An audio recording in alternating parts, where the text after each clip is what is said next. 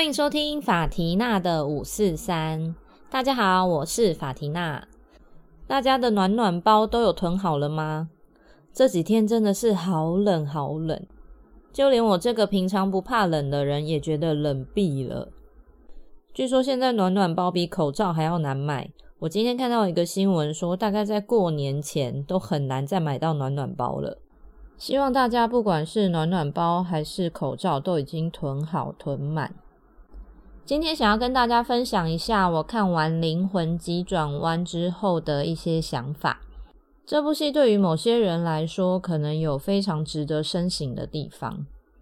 我也听到很多朋友说，他们去看的时候都感动到流眼泪。但不得不说，我自己真的没有这么多的感触，就是了。这应该是因为我本来的个性的关系。以下可能会有一些爆雷的部分。如果你是有想要看这部电影，但是还没有去看的人，我会建议你先按个暂停，跳出今天的节目，等到看完之后再回来听节目，顺便可以一起交流一下。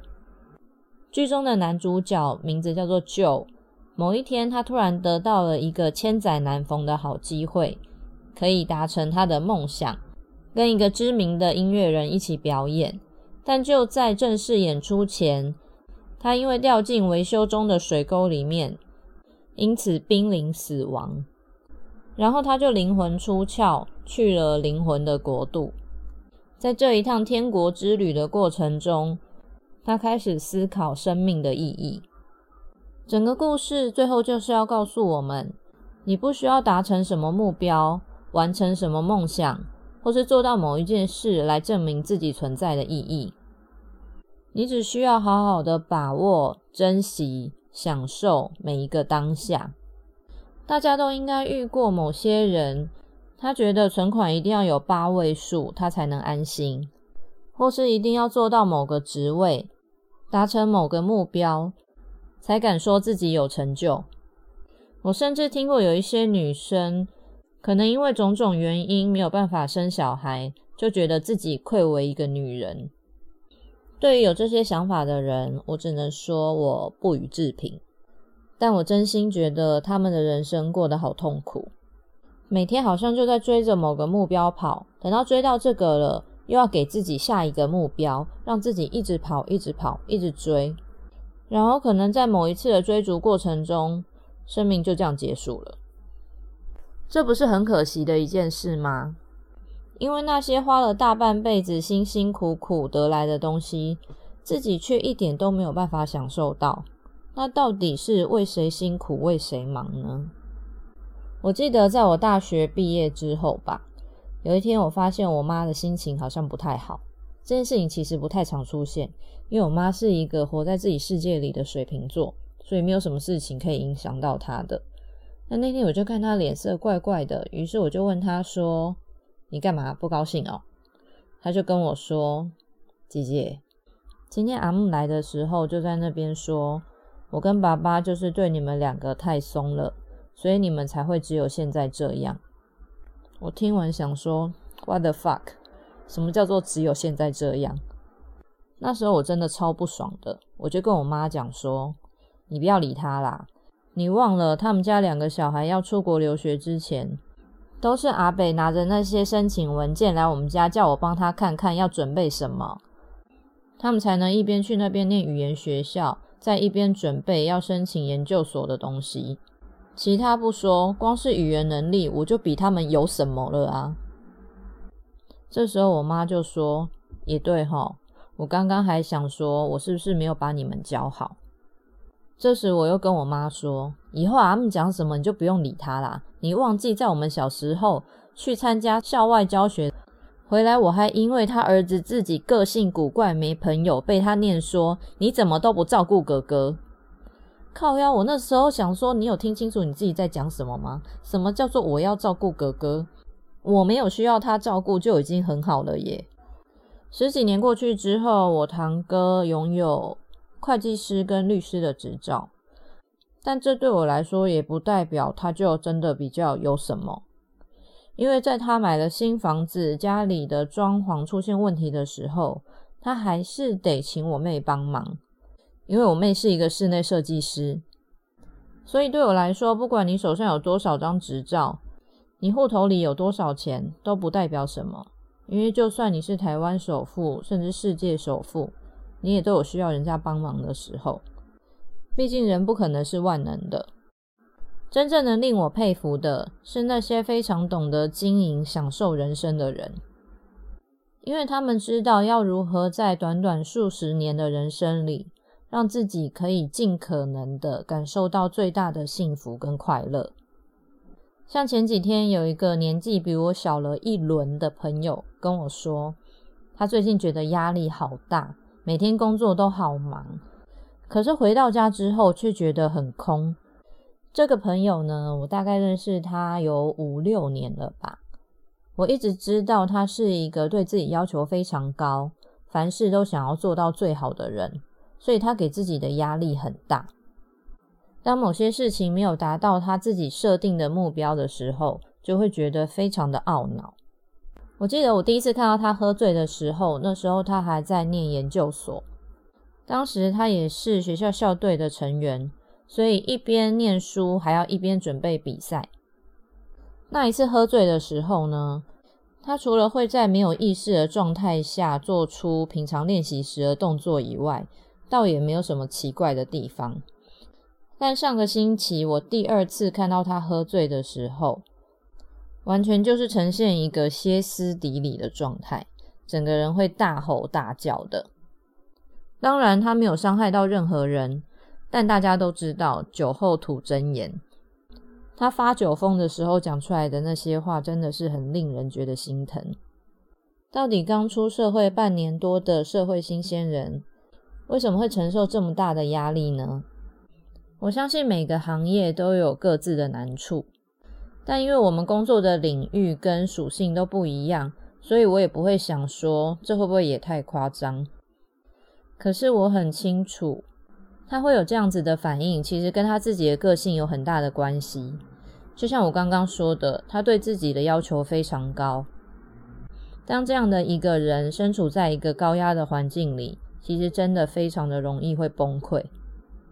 毕竟，不管在学校里你有多优秀，但出了社会就是一山还有一山高，比你优秀的大有人在。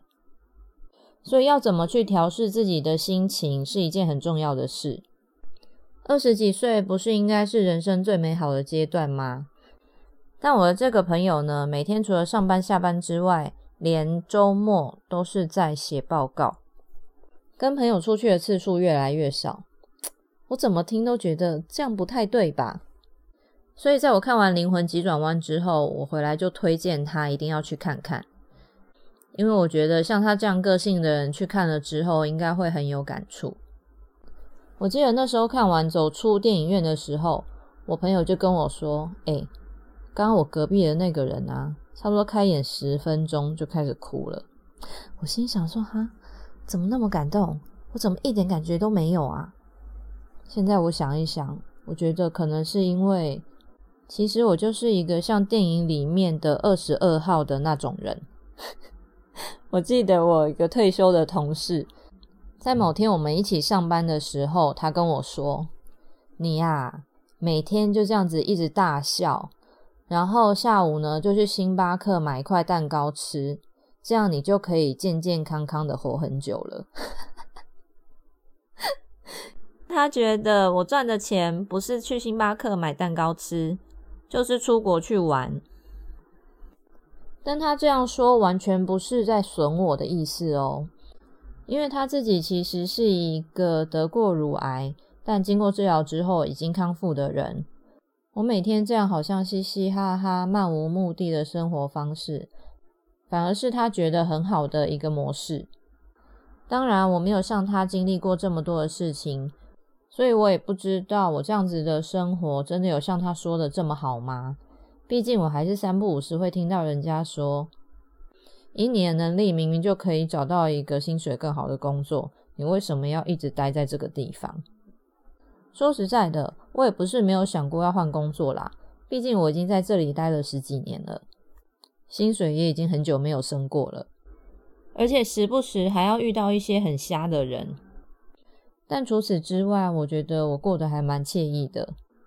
所以，除非能让我找到一个至少维持跟现在一样快乐水平的工作，不然我是也还蛮乐意继续待在这里啦。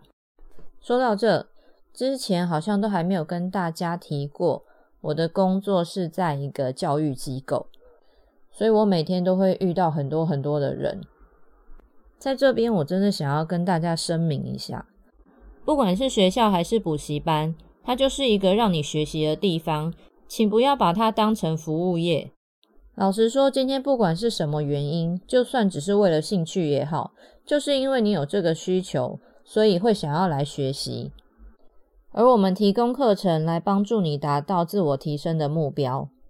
所以我从来不觉得我们行政人员跟来上课的学生之间有地位上的不同。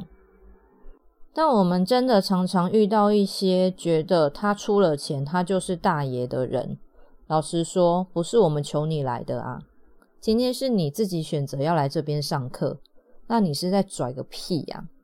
另外，大家都是素未谋面的陌生人，我实在是不懂为什么有人打电话来或是人来现场的时候，从一开始的态度就很差，然后等到他把我们搞得也不耐烦的时候，再说你们这服务态度会不会也太差了？Hello。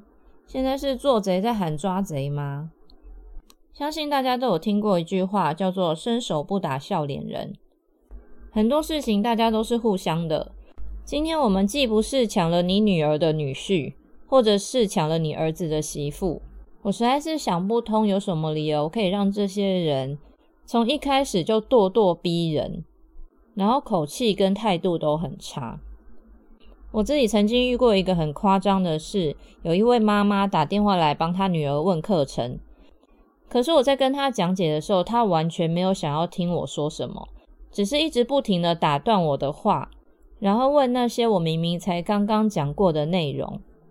于是我只好先让她把她要讲的话、问的问题说完，然后再一次的回答她。但这时候他不知道为什么突然就一个没送。然后就开始对我咆哮说：“你这样态度可以吗？我跟你说，你这样出去哈，小心会被人家看不的哦。”我听到这些话，整个就傻眼，心想说：“你现在是在恐吓我吗？”当然我没有这样回答他。当时我还是耐着性子的跟他说：“不好意思，让你觉得我态度不好。”然后继续把他需要知道的一些资讯告诉他，提醒他缴费的时间。没想到他又继续跟我说。那你什么时候上班？你告诉我，我就跟他说哦，因为我们是排班的，所以你来的时候找任何一个人都可以。没想到他这时候说，没关系，你就告诉我你什么时候上班，我就特地去找你。刚刚恐吓我，现在要来堵我就对了啦。终于挂上电话之后，我笑了。为什么呢？因为我心想，今天你是要把你女儿送来我们这边上课。但是呢，你却对我这样子，又是恐吓又是威胁的，这对你女儿来说可不是一件好事耶。当然啦，我们是正派经营的机构，所以我们不可能会对她女儿怎么样。但我真的无法理解，当这位妈妈做出这样的反应，说出这些话的时候，真的有考虑过后果吗？哎，好了好了，我好像不应该再继续抱怨下去了。不过，根据我十几年来每天平均大概要接触到一百个人的经验，我想要给大家一点点小建议，就是呢，以后不管你要到哪里去办事、买东西都好，先试出善意，让对方知道，这样我相信你每一天的心情都会很好哦。当然啦，如果你是要去找什么小三、小王谈判的，那就另当别论啦。今天节目的最后，我想要分享一个专属于女孩们的冷知识。不知道大家平常会不会把内裤分成生理期穿的跟非生理期穿的？我记得之前我曾经看过一篇报道，里面提到，当我们使用卫生棉或护垫的时候，它们留在内裤上面的残胶其实不是那么容易可以被洗干净的。这样的状况可能就会导致内裤变得不是那么的透气。夸张一点的说法就是，你好像一直在穿着生理裤，因而导致一些感染的问题。当时我看到这篇文章之后呢，我就马上去把我的内裤翻出来看，仔细一看，发现哎，好像真的每一件内裤上面摸起来，它的触感都不像是其他的部位这么的柔软，摸起来会有一点硬硬的，然后好像有一点点滑滑的，就好像有一层胶水在上面的那个感觉。当然，这个部分并不会真的很大，你肯定要很仔细的摸才会发现。于是从那之后呢，我就另外再买了一批新的内裤。当我不需要使用到卫生棉或护垫的时候，我就会穿那一批新的内裤。从此之后，我的内裤就会分成两叠。渐渐的，我发现我感染的状况真的少了很多。这真的是一件让人心情非常愉悦的事情。所以我觉得这不分享给大家真的是说不过去。希望这个资讯对你们也会有所帮助。也希望大家不管是上面、下面、里面、外面，都可以健健康康的哦。喜欢我的节目，别忘了帮我按五颗星跟留言，也请帮我分享给更多人。那我们就下次见啦，拜拜。